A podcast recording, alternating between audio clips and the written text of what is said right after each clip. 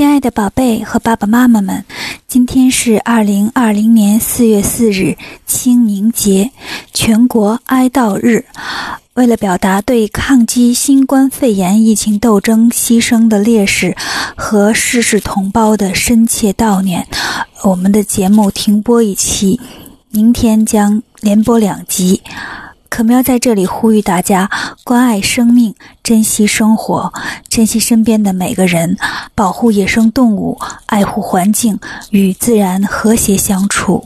窗外已经春暖花开，相信疫情一定会过去。